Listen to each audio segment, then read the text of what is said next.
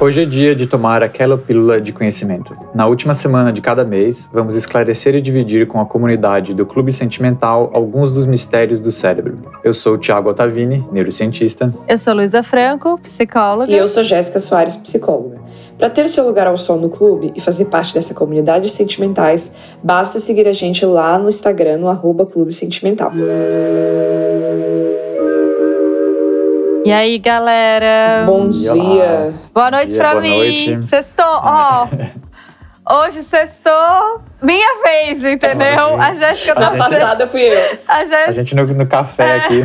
a Jéssica tá sempre com vinhozinho, eu tô sempre, pô, ela já tá no vinho e agora é minha vez. Arrasou, amiga.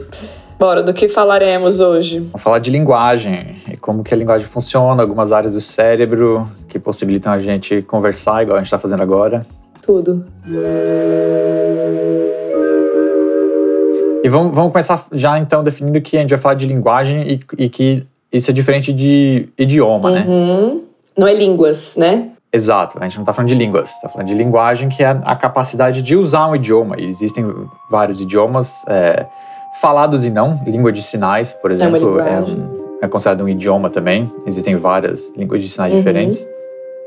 É, e acho que a gente começa, dá para entender a diferença e começar a definir o que é linguagem quando a gente olha o que, que os idiomas têm em comum, o que todos os idiomas têm em comum. Eles têm um vocabulário, que são os termos ou as unidades de significado que eles usam, as palavras, no caso do idioma escrito ou falado. Por exemplo, né, a gente tem a palavra chutar e a palavra bola, são exemplos de vocabulário. Todo idioma também tem uma semântica, que é o significado que essas palavras têm. Então, por exemplo, a palavra chutar tem um significado. Você pegar o dicionário e for lá ler, é aquela é a semântica da, da palavra chutar, que é uma ação exercida com a perna sobre um objeto ou qualquer coisa assim. E também todo idioma tem uma sintaxe, que são as regras para que o uso dessas palavras faça sentido. Porque se eu chegar aqui para vocês e só falar assim, chutar bola, vocês não vão entender o que que eu estou querendo dizer. Mas se eu falar assim, eu chutei a bola, eu tô aí aqui utilizando algumas regras de transitividade de verbo, de sujeito, de coisa assim. Construção, né? Construção da, construção da frase. Exatamente, vocês vão entender o que eu tô, o que eu tô falando. Essas três coisas: vocabulário, semântica e sintaxe. Isso configuram os, os, os idiomas. Ou a linguagem. Isso configura, é, uma linguagem. E é o que todo idioma tem em comum. Uhum. Eu, eu só queria mencionar que existe um pouco de um, como sempre, tem um- algum crossover, assim, né? Alguma intersecção entre o episódio de hoje e outros pílulas que a gente já gravou. Um deles é o do cérebro social, porque a linguagem é uma das coisas, a linguagem é essencial para o funcionamento do, do que a gente chamou naquele episódio de cérebro social, para nossa sociabilidade. Para o ser humano conseguir se organizar em grupos grandes, grandes sociedades, cidades e coisas assim, a gente precisa ter uma linguagem que funciona muito bem. Uhum. Existe uma ideia interessante no, no campo da, da linguística, é, e, e pelo que entendo já é muito bem aceito, de que o ser humano a gente tem uma, uma predisposição à linguagem. Inclusive, uma, assim, uma predisposição genética, como se a gente já está programado para utilizar linguagem, inclusive na forma de estruturas gramaticais. Ah. Tem um, um linguista famoso, que muita gente já deve ter aqui ouvido falar, que é o Noam Chomsky. Ele também é ativista político, a gente vê muitas notícias sobre ele, sobre- ele falando sobre as opiniões políticas dele. E ele foi uma das primeiras pessoas a sugerir isso. Ele, eh, criou uma, o que a gente chama teoria da gramática universal, que basicamente diz que todo, todo ser humano nasce com uma predisposição e tem meio que uma janela crítica no desenvolvimento na infância para aprender gr- regras gramaticais. E que basta a gente estar exposto à linguagem para começar a aprender essas regras. Você não precisa ter uma educação formal para adquirir linguagem. A gente precisa da, da educação formal, você tem que sentar e ter aula de, de, de português ou de inglês para saber definir os nomes das regras e por que cada regra existe. Mas o aprender a falar Usar, né? Usar com essas certas regras. regras. gramaticais, a usar exatamente, a gente aprende de, de forma muito intuitiva, assim, porque a gente já Sim. tem isso inato na gente. Nosso cérebro já está meio que programado para isso. Uhum. Tem, tem uma história que eu ouvi de uma professora de, de comportamento animal, no, quando estava na faculdade ainda, que, que eu acho muito boa para dar isso de exemplo. Eu não lembro qual era a história que ela contava. Acho que tinha alguma coisa a ver com linguagem também, mas eu me veio na cabeça na hora, quando eu estava lendo é, sobre essa, essa teoria da gramática universal. Ela contando essa história de. Acho que era uma família que eles falavam espanhol em casa, mas estavam morando nos Estados Unidos e tinha uma filha pequena que estava indo para a escola e na escola ela falava inglês. E, e é muito comum criança que cresce nessa situação bilíngue, quando está aprendendo os idiomas, misturar um pouco os idiomas, né? É, misturar e até ter um pouquinho de atraso na Isso. fala, assim, com a pessoa que está sempre. Porque é muito comum, acho que é bom para pais que têm crianças, assim, em contextos é, bilíngues, né? A casa fala um idioma e na rua fala outro. E os pais ficam muito preocupados. Ah, mas eu acho que ela ainda está cometendo erros muito básicos ou está demorando para desenvolver uma fala mais estruturada. Isso acontece porque ela está nesse contexto de, de, assimilar e diferenciar as duas. Então acaba atrasando esse processo. É, ou até que o pai e a mãe falam línguas é. diferentes, né? Demora, Sim. Eu, isso acontece, demora para aprender a falar. É natural. Né? É. É. É, é, é eu acho que já tem estudo bem definido sobre isso, mostrando que assim, a média de tempo de aprendizado, de, de aprender a falar de, dessas crianças é um pouco maior. Mas elas se tornam fluentes na, nas duas nas línguas. Duas, vai, é. no, no longo prazo não vai ter problema. Exatamente, eu falei para é. eu falo para alguns pais, gente, calma, porque quando começar, a bicha vai é. ter duas, ou o menino vai ter duas línguas já de cara, entendeu? Não, não é e... quando é muito fofo quando a criança começa a corrigir, né, o seu. Eu, eu tô falando isso porque eu tenho uma sobrinha que mora aqui, e aí ela, né, os pais falam português, meu irmão e minha cunhada, e ela fala inglês, ela já fala com inglês com um sotaquezinho, assim. E aí ela corri, corrige o acento, né? tipo, outro dia eu falei, ah, eu falei do jeito português. Ah, sou professora Leslie. Ela, não é Leslie, é Leslie. aí eu, ah, tá, tá bom, é tudo isso. Mas essa, essa, essa história que, que a minha professora contava era justamente a menina falava é, inglês e espanhol, e eles estavam se arrumando para ir para uma festa, alguma coisa assim, e ela foi perguntar para a mãe dela se a mãe dela já tinha passado o vestido dela para ir para a festa. E ela perguntou alguma coisa do tipo assim, Mami, uh, have you planched my dress? E aí, o negócio é que em espanhol, o verbo para passar de passar a roupa é planchar. Ah. E ela colocou essa terminação com E e Traduziu. D, que é a terminação de, de passado do inglês. Então ela aplicou Sim. uma regra gramatical do inglês num termo em espanhol e criou essa palavra nova plant. Uhum. Que ninguém ensinou isso para ela. Ninguém ensinou essa palavra para ela. Ela fez é. a aplicação da regra por conta própria. E tá certa de alguma e, maneira. E tá certo, é, não tá, não tá errado. Ela, se a lógica que ela seguiu tá é. certa. E é esse Sim. tipo de. Eu acho que esse tipo de habilidade inata, de predisposição que o Chomsky fala. Se, se você tiver exposto a certas regras, você capta. A gente sozinho na nossa cabeça soma dois mais dois, entende a lógica e começa a aplicar a outras palavras. Massa. Sim. É. Isso a gente vê muito mesmo em criança e... que tá aprendendo duas línguas. Elas fazem o passado do português no inglês, ou o contrário. É. A estrutura. A estrutura, a estrutura. É, tipo, é muito doido. É legal. É.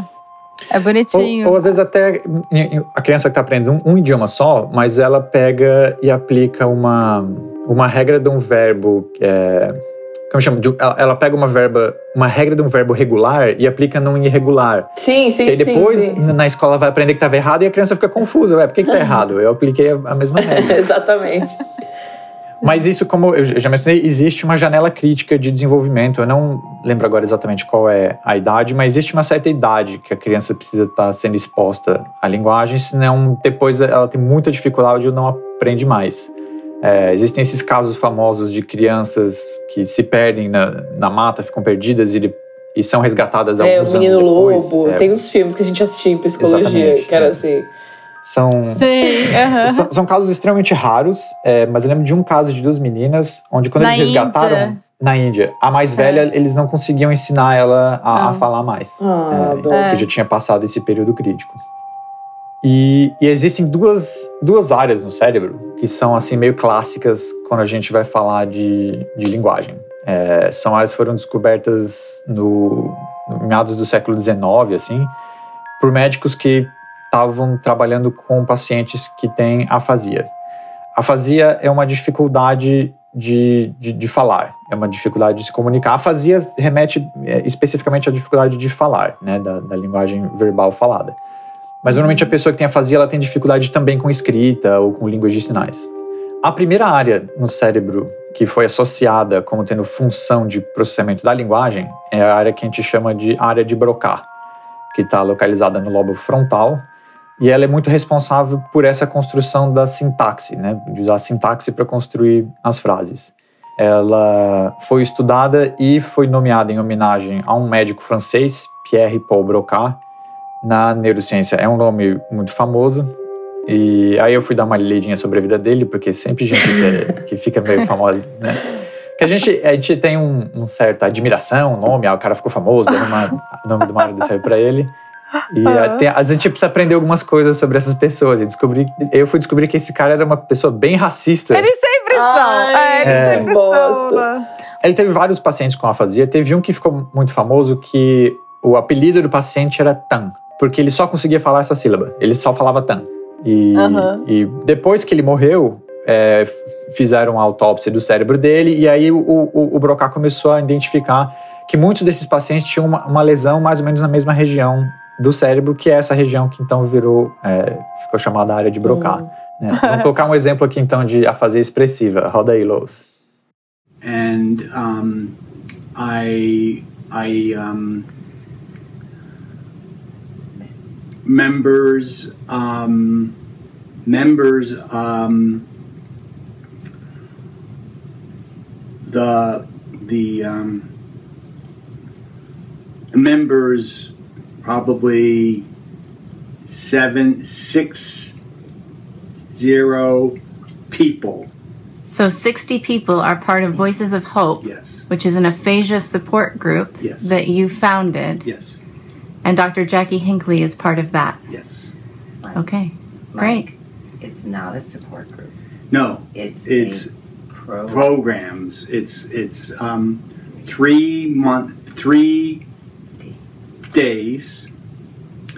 Um, um, Monday, Wednesday, Friday, and the the um, and they laugh and and talked. Um, music here, just just beautiful. It's you know. Great. Yeah. É, ouvindo esse, esse áudio que a gente ouviu agora, a gente está ouvindo a fala de um, um, um, sujeito que ele é sobrevivente de, de AVC, teve um acidente vascular cerebral, que é, um dos, é uma das situações mais comuns que, que a, que as pessoas desenvolvem afasia, porque o AVC gera ou causa uma lesão nessa área de Broca, e se acontecer uma lesão nessa área, a pessoa vai ter dificuldade de fala desse, desse jeito que a gente ouviu agora, é onde ele tem dificuldade em formular as frases, em começar. Mas é interessante que se você faz outros testes cognitivos com, com, essa, com essa pessoa, muitas vezes a capacidade de raciocínio dela está perfeita. Intelectualmente, é. ela, a pessoa sabe exatamente o que ela quer dizer, sabe a ideia que ela quer transmitir, mas ela não consegue expor aquilo em uma, em uma frase bem construída. Eu vou te fazer uma pergunta, Tiago. Ele fica... Mas ele não. Sim. Na cabeça dele, ele formula a frase e ele só não consegue falar, ou você não tem essa informação? Ele, ele, ele consegue formular ideia. É difícil ter certeza se ele consegue ou, tipo assim, ouvir mentalmente a frase exata que ele queria falar, mas ele certamente ah, ele tem a, a, ideia do que, que ele quer falar.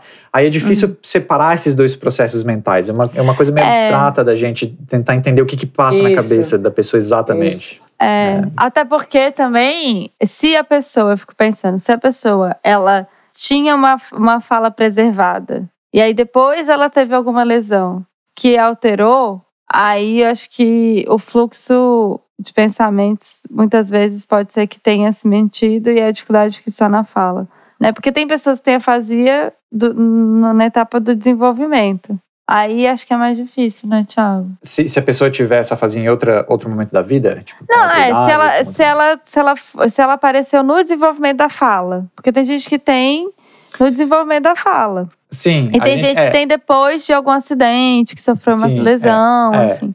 É, eu, o que eu tô falando aqui, exatamente, eu tô, o que eu tô falando aqui é de uma hum. afasia é, específica que acontece depois de uma lesão. Uhum. Né, No caso desse, desse áudio foi um AVC, mas Uhum. pode ser um acidente que, que você bate a Uhum. cabeça, é, pode ser um traumatismo, pode ser um, um choque elétrico, Uhum. alguma coisa assim. Existem alguns casos de afasia degenerativa também, onde Uhum. aí existem outras fontes. Se a gente for olhar, existem vários motivos diferentes pelo qual uma afasia pode começar. Tá. Esses estudos com AVC é que são os mais clássicos, é, porque Uhum. Sim. eles acontecem de repente, de uma hora para outra. Então fica muito Uhum. marcada a diferença Antes e depois. é, na, Do na antes e habilidade. É. Uhum. E, mas existe também melhora. As pessoas conseguem ter alguma melhora fazendo é, trabalho de fisioterapia ou com fonoaudiólogo. Elas, elas conseguem Uhum. melhorar. Eu, eu achei no YouTube alguns vídeos também de uma mulher que já, ela já está postando faz alguns anos. E aí você pode Uhum. ver os primeiros vídeos dela e os, os últimos ah, depois. Sarah Scott, acho que é o nome dela. Tá, vamos ouvir. Então, e agora tem um outro, a gente vai ouvir um áudio de um outro tipo de afasia que vem de uma lesão numa área diferente do cérebro, que é a, a gente chama de área de Wernicke, é, também em homenagem a um outro médico, um médico alemão chamado Karl Wernicke. E a área de Wernicke, ela é responsável pela, não pela, agora não pela sintaxe, mas pela semântica. Então, esses pacientes que têm lesão na área de Wernicke, a sintaxe para eles está preservada. Então, eles conseguem iniciar as frases, eles conseguem falar. Ah, Só que a parte semântica tá com problema. Então eles usam um monte de palavras sem sentido, porque é como se eles não entendessem o sentido das palavras que eles estão usando. meu Jesus amado, vamos. Quero ver isso acontecendo. Mas da mesma Vamos. forma que, que os outros pacientes, eles têm a parte cognitiva e inte- intelectual preservada. Então ele sabe a ideia que ele quer transmitir, só que quando ele começa a falar, ele começa a usar palavras que não têm o significado que, que ele queria dar. A impressão, só que a impressão que dá vendo esses vídeos é que a pessoa não percebe isso. Ah. E ela fala uma frase com um monte de palavra que não E faz acha que sentido tá e de fica boa. esperando de você uma resposta. É, porque ela acha que, que ela fez sentido, ela acha que ela transmitiu a ideia que ela, que ela queria transmitir. Ai, eu quero ouvir. É, vamos ouvir. vamos, vamos, vamos ouvir o áudio Tá, então. vamos ouvir. I'd like my change for me and change hands for me. It would happen. I would talk with Donna sometimes. We're out with them. Other people are working with them with them. I'm very happy with them. Good. This girl was very good and happy when I play golf and hit other trees. We play out with the hands. We save a lot of hands on hold for people's for us, other hands. I don't know what you get, but I talk with a lot of hand for him. Sometime. Am I talk of any more to saying? All right. Thank you very much. Thank you very much. I appreciate it, and I hope the world lasts for you. Thank you. It's been a pleasure. Bye bye. Have a good day. Eu não entendi o que ele quis dizer. Exato. É. Não, você não entende o que ele quer dizer. Pra quem não fala inglês também, né, ouvinte? Exato. É, ele misturou várias coisas. Falou é, de árvore Mãos. com, com mãos e golfe. Teve uma parte Teve golfe, que ele falou Ele, ele falou uma que coisa joga golfe. que joga gol. Acerta várias ele falou árvores. que ele É. troca. Né, eu troco várias mãos para ele com ele, mas por ele não tem como entrar, onde ele, ele. As pessoas ficam conectando vários, às vezes, verbos ou palavras de conexão e não. E, e a frase, as- a- muitas vezes a sintaxe da frase tá ok. É. Assim, a, a conexão do, de, de, de verbo com substantivo e, e tudo tá, tá certa, só que não faz sentido o que a pessoa tá dizendo. Gente, que loucura, sabe É. por quê? Porque pa- às vezes pode ser confundido, eu tô imaginando aqui, com um transtorno, um transtorno mental mesmo. Transtorno no sentido de, sei lá, a pessoa tá tendo um surto psicótico, ou tá em um delírio, sei lá, entende? Porque você tem a impressão que a pessoa Então, tá eu- desconectada da realidade, assim, tipo, tá soltando frases muito doido. Claro que tem outros. Desculpa, Lu. Claro que tem outros sinais, né? Que a gente repara pra saber se a pessoa tem um transtorno ou não. Mas pela fala, se você pega alguém na rua falando assim, aí você fala, cara, o que tá acontecendo? Então, eu fiquei pensando da, disso que a Jéssica tá falando, da síndrome de Tourette. Hum. É, que a pessoa ela tem uma dificuldade no controle do impulso do que ela tá falando. Tem, é, não é uma afasia, mas é uma também tem a ver com a fala. Tem. Na, na síndrome de Tourette, a pessoa ela tem mais, assim, são uns espasmos, Uhum. né? Então, É, ela, tique, ela né, às vezes fala é, palavras inapropriadas ou fala algumas É. palavras sem sentido.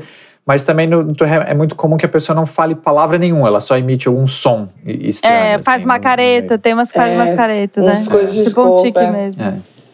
É, e que também, vale. no, na casa da síndrome de, de Tourette, por exemplo, a pessoa tá com a, a parte é, intelectual, de, de pensamento dela totalmente preservada. Só que para quem tá assistindo o comportamento, pode parecer que a pessoa tá muito confusa. Isso. A pessoa não tá Isso. confusa. A, né, a pessoa não tá se sentindo confusa, ela sabe o que ela quer dizer, mas a comunicação é que, é que E fica trava. difícil.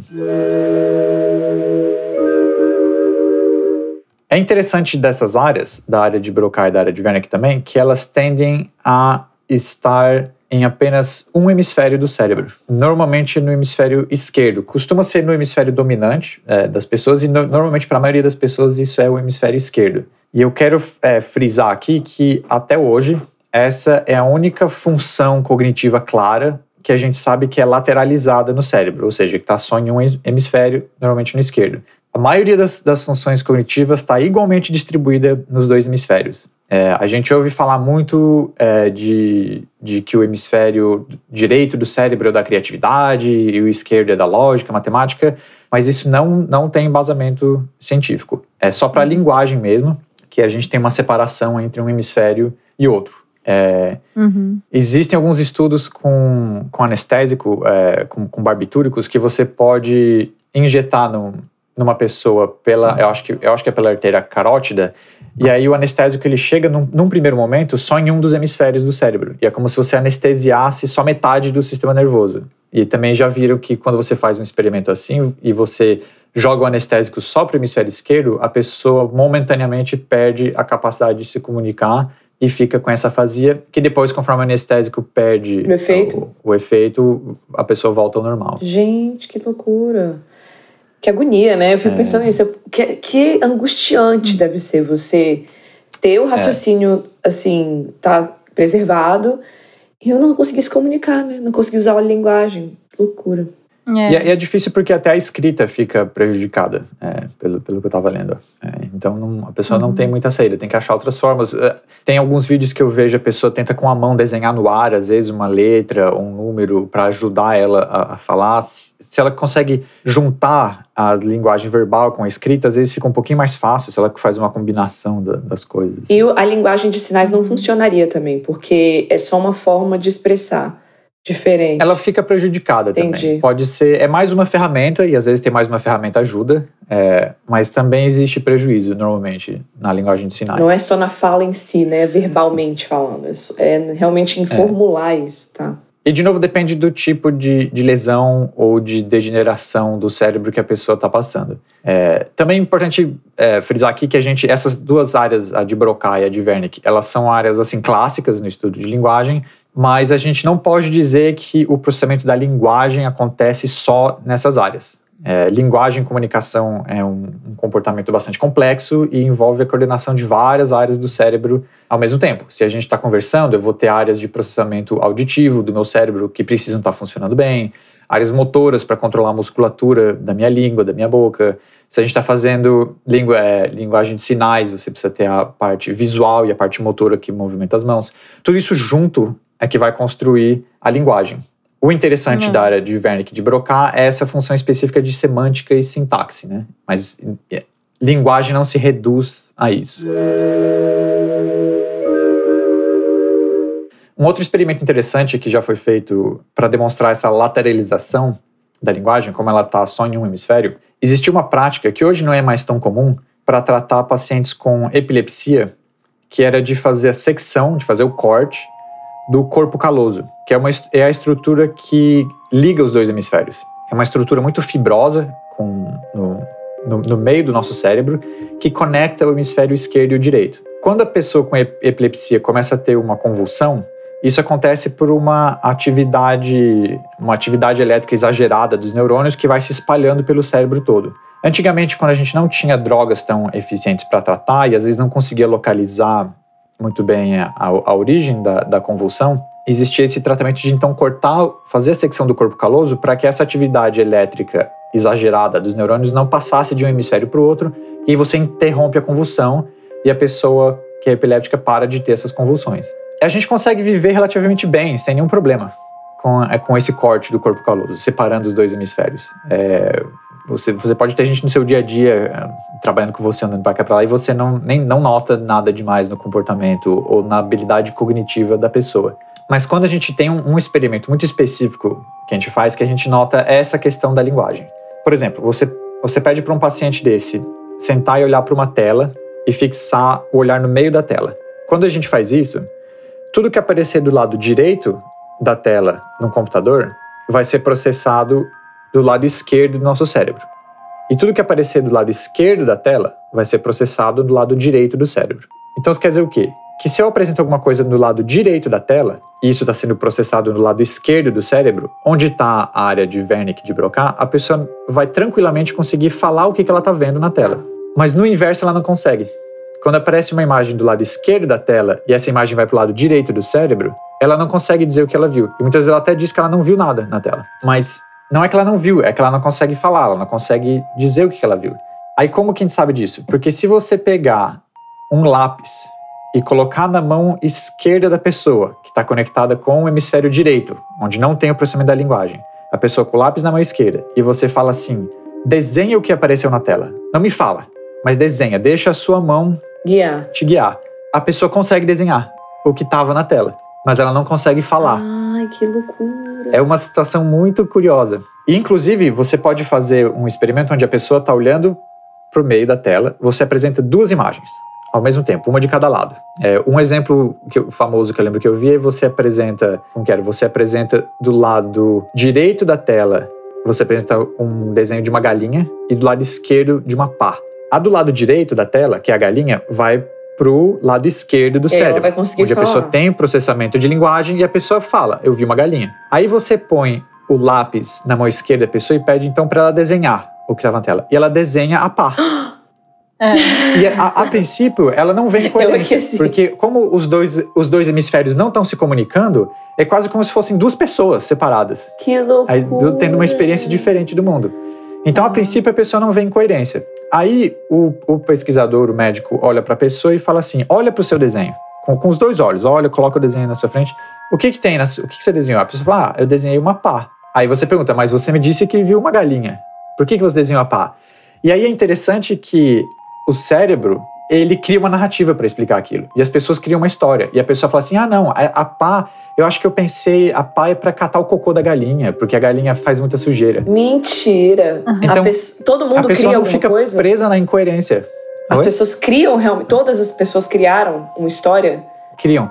Criam. Eu vi um outro exemplo que acho que aparece uma. Aparece uma. De um lado aparece uma igreja, e do outro lado aparece alguma coisa de, de música, uma banda, alguém tocando uma coisa.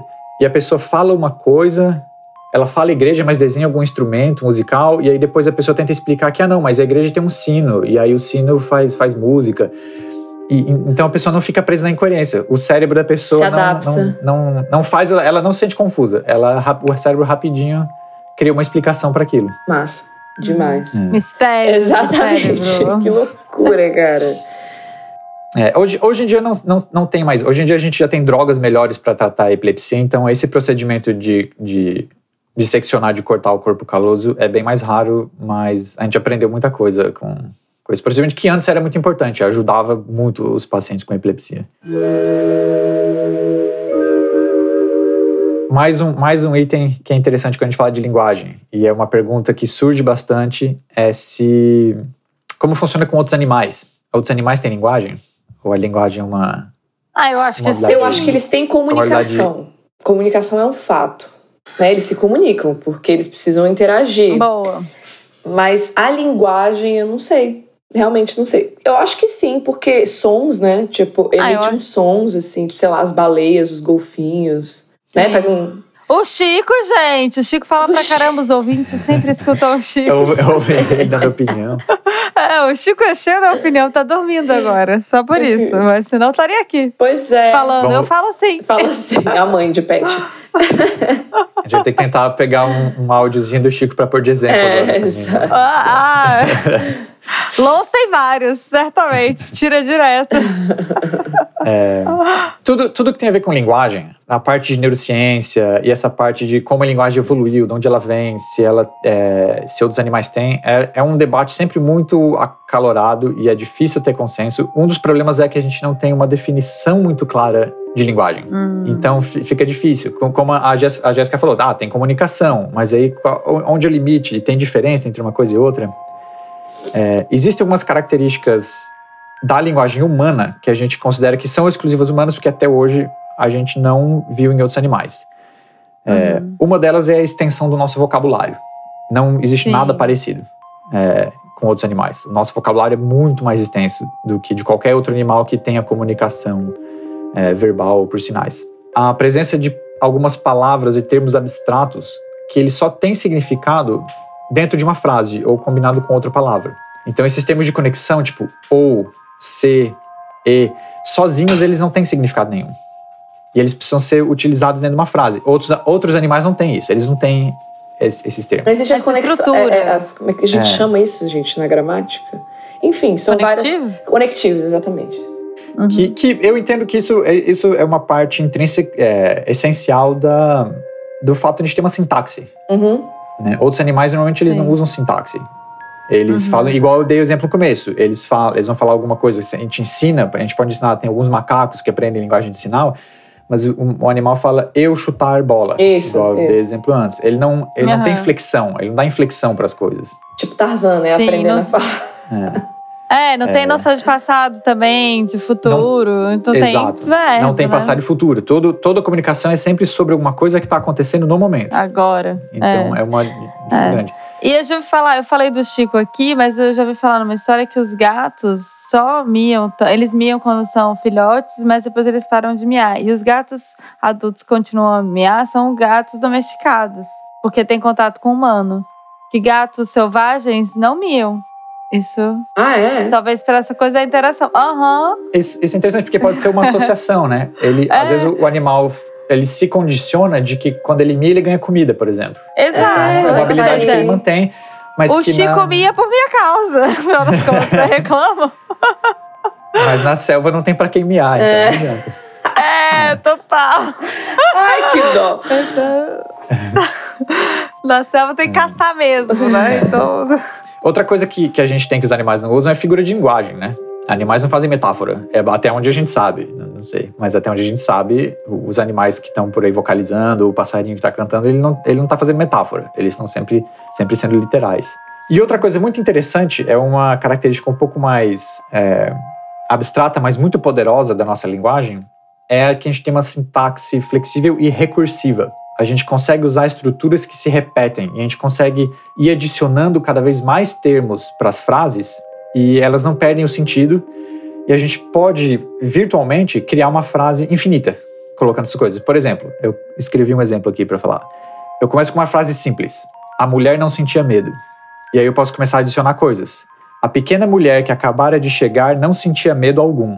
A pequena mulher de vestido azul que acabara de chegar de sua cidade natal não sentia medo algum da grande massa de viajantes que circulava pela rodoviária. E aí vai. E eu né? posso continuar, eu posso colocar adjetivo para rodoviária, para as pessoas, para o vestido dela e, Aham. e e também você, aí eu posso pegar isso tudo e falar assim: a Luísa me falou que a pequena mulher de vestido azul, e depois colocar a Jéssica falou que a Luísa disse que E aí vai-se e eu, embora. po- entende? Eu posso, Ah. eu vou compartimentalizando e eu posso criar frases infinitas. Isso dá um, isso torna a nossa linguagem muito poderosa, Uhum. porque eu, eu consigo colocar muito significado dentro de uma frase só. E aparentemente outros animais eles não conseguem, eles não têm uma linguagem com esses módulos que, que você pode ir encaixando. Uhum. É, eles têm vocalizações específicas que significam uma coisa, mas eles essa combinação entre as vocalizações é, é bem menos flexível do que na nossa linguagem. Possivelmente não fofocam também. Será que mentem? Será que mentem? Eu, eu acho que algumas espécies de macaco, tem uma espécie de macaco que eu acho que eles têm alguma vocalização para comunicação social. É, A gente falou disso no cérebro social, eu acho. Ou no episódio sobre a mentira. Ou da fofoca. tem, tem um episódio sobre não, fofoca. da fofoca. Foi o da fofoca, E- né? Que eles contam pra saber o que, que tá acontecendo ali na situação. Ah, no- então, no, no episódio sobre fofoca, a gente falou sobre como. Existe uma teoria do Robert Dunbar, que a gente falou na, naquele episódio. É, ele se meteu um pouco, meteu um bedelho um pouco nessa discussão sobre linguagem, e ele acredita que a fofoca tem uma função na evolução da linguagem. Uhum. Uhum. É uma, é uma das muitas teorias para explicar de onde vem a nossa linguagem. Uma delas é a fofoca, que seria uma espécie de, de grooming, de, de tempo de qualidade entre os humanos que não requer o contato físico. Então, libera a gente para estar fazendo uma tarefa enquanto a gente conversa e se conecta com com os outros. Isso pode ter vindo de algum ancestral mais, mais primata nosso. Baleias e golfinhos também, eles têm aparentemente comunicações e vocalizações que às vezes são direcionadas a indivíduos específicos do grupo ou sobre indivíduos específicos do grupo. É, Hum, chamar isso de fofoca. fofoca ainda é um, um salto grande e a gente está antropomorfizando um pouco. É, a gente é, tentando humanizar, né? Assim, mas, mas a- existe, digamos assim, existe o, o terreno ali, né, para fofoca. É, que é isso, é essa capacidade de, de fazer uma comunicação dentro do grupo direcionada a um indivíduo específico ou sobre um indivíduo Específico. específico. Tá. E, e outra coisa interessante também que é, isso eu acho interessante que não é uma característica só humana e isso alguns animais têm um, um- um- um poder relativamente tem uma, uma linguagem relativamente potente eu, eu acho por exemplo que é essa capacidade de aprender vocalização então vários pássaros são assim pássaros que cantam eles têm que aprender a cantar não é eles eles é igual a gente eles nascem com a predisposição genética para aprender mas eles têm que ser expostos ao canto de outros pássaros para aprender aquele canto.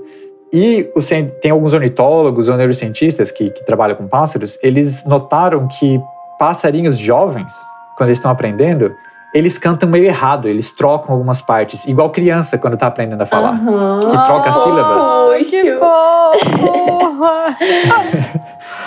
Ai, eu É, adoro eles- passarinho. Acho muito E eles cantam. Então, você- se você ouvir bastante e ficar especialista, talvez você vai identificar um passarinho novinho, porque você vai identificar que o canto dele tá meio, meio Mas não trocado. tem essa galera? Tem uma galera, assim, que, que é muito acostumada, assim, que mora é, em áreas mais ermas, assim, que não no centro da cidade. E a galera fala, ó, esse, esse passarinho aí, é, sei lá, ó, dia de acasalamento, época de Aham, ninho, sei lá o quê, que a galera já sabe pela vocalização Ah. do canto. Exato. Tem uma Porque galera têm- que é obcecada com pássaros. É um hobby, né? De É. sair pesquisando e tal.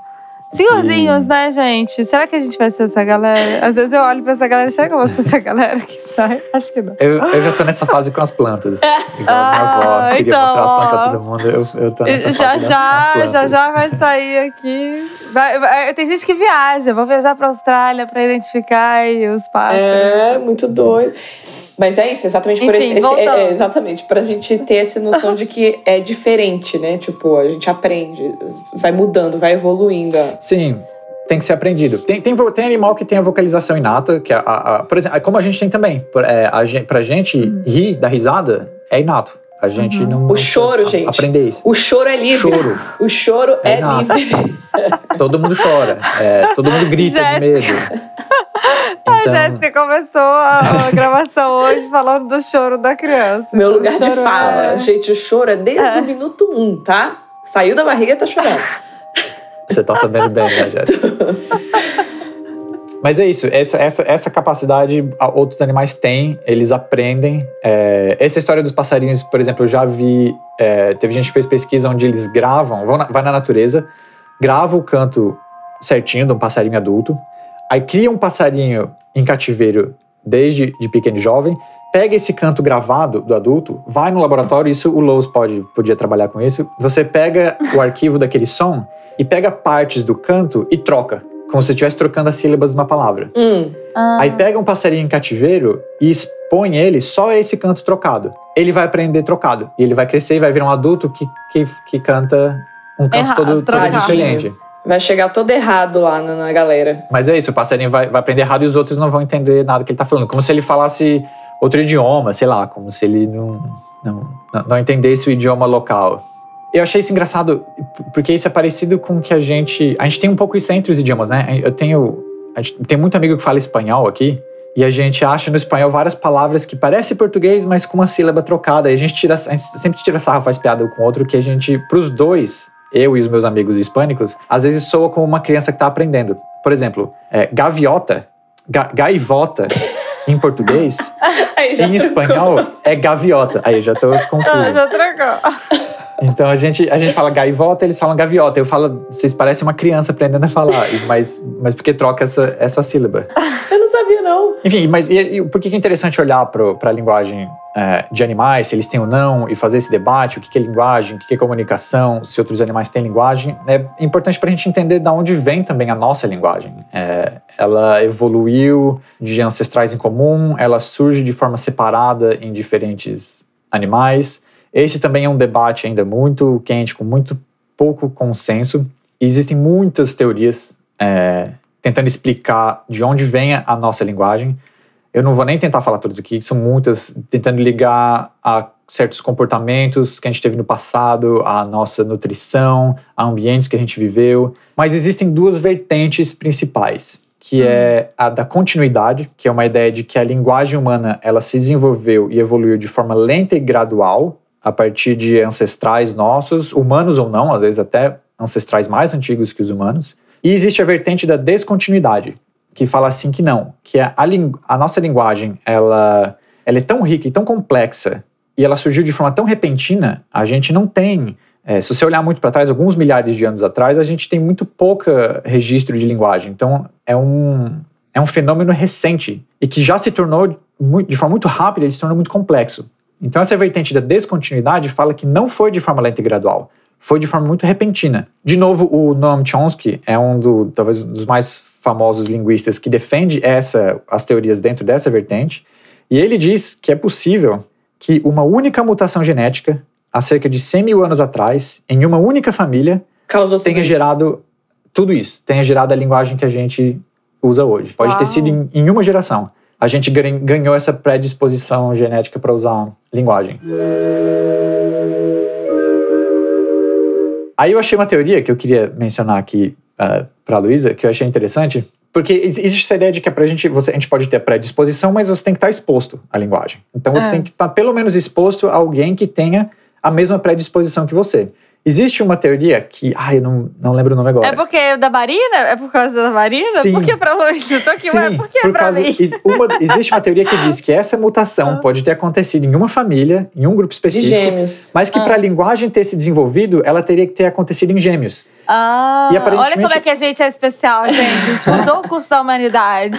Esse é um fenômeno que ainda acontece até hoje, que gêmeos aparentemente às vezes desenvolvem, quando eles são crianças e estão aprendendo a falar, eles desenvolvem uma linguagem própria, que chama Hum. ah, cri- entre eles. criptofasia, cripto, alguma coisa. Que é, por um breve momento no desenvolvimento, as duas crianças que, que são gêmeas, elas de- desenvolvem uma linguagem que só as duas entendem. Assim, meio que criando regras gramaticais e termos e Como uma se, tivessem, própria. como se estivessem na origem da linguagem mesmo, né? que é que é o É caso. como se a gente Sim. estivesse dando uma olhadinha, uma espiadinha em, em como a Aham. linguagem humana pode ter se desenvolvido há 100 mil anos atrás. Pode ter sido assim, numa família com um par de gêmeos que tinha essa mutação genética. Que legal. tudo! Imagina se fosse assim. É. Aham. Então você pergunta, pergunta pra, sei, pra sua é. mãe, pro seu pai, sei lá, pergunta se alguém na família t- já reparou. falava. Aham, vou você, você e a Marina ficavam de segredinho, assim. É, possivelmente. Não, mas assim, até hoje, eu e a Marina, a gente não tem uma linguagem própria, assim, mas a gente, às vezes, só se olha, mas acho que quem convive muito, né? Mas eu e a Marina, a gente já só se olha, ou faz alguma coisa, já sabe o que a outra tá pensando, já foi.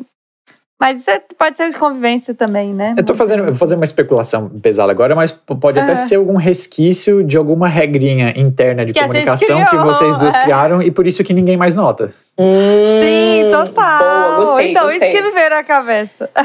Porque às vezes a gente se olha assim, a gente começa. a- Às vezes a gente fala assim, até uma pra outra, para. É, do tipo assim, já sei o que você pensou. É. Eu, é. Para!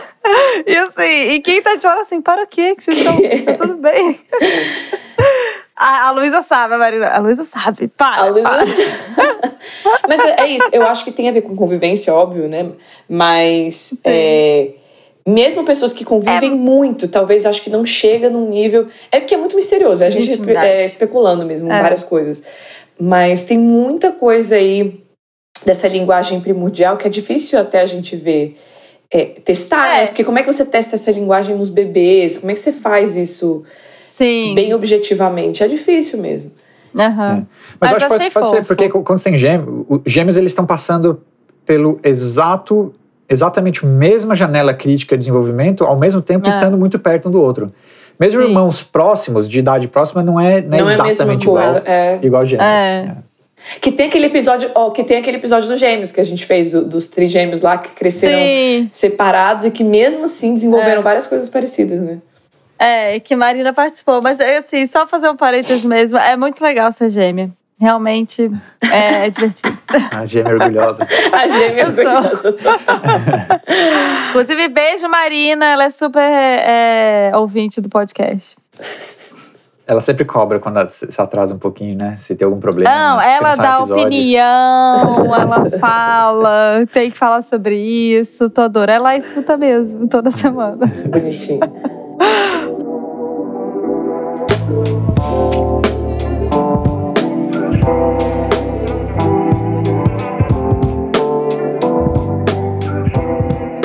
Mas acho que a gente pode concluir que realmente a, a linguagem é uma coisa muito complexa e cheia de mistérios, importante. E principalmente uma bela ferramenta para a gente se comunicar, no final das contas, para a gente trocar, se conectar. E até levando para o ladinho da psicologia, né, Jess? É, é pela linguagem que a gente é, conhece o outro, se coloca, coloca limites, escuta. E não só a linguagem verbal, né, gente? A linguagem corporal, a Sim. linguagem, enfim, várias, todas essas nossas O silêncio. formas. Uhum. O silêncio, né? Todas essas formas de Uhum. se comunicar e, e, e trocar, né? E a gente ler o outro e conseguir se perceber, enfim, pertencer. E aí a coisa vai, Uhum. né? Vamos, vamos aprender e tentar fazer bom uso dessa ferramenta tão, tão poderosa. Especial, exatamente. Então tá, gente, foi um prazer me comunicar com vocês Yes! Foi demais. hoje. Lembrando que esse podcast é uma produção independente do Clube Sentimental. Seu apoio é fundamental. Segue a gente lá no Spotify. No Instagram, o perfil é o arroba Clube Sentimental. As artes são feitas pela Beatriz, do arroba Atento e Forte, e a edição de áudio é feita pelo Aloysio, do arroba Som do Cosmo. Até mais, galera. Beijos!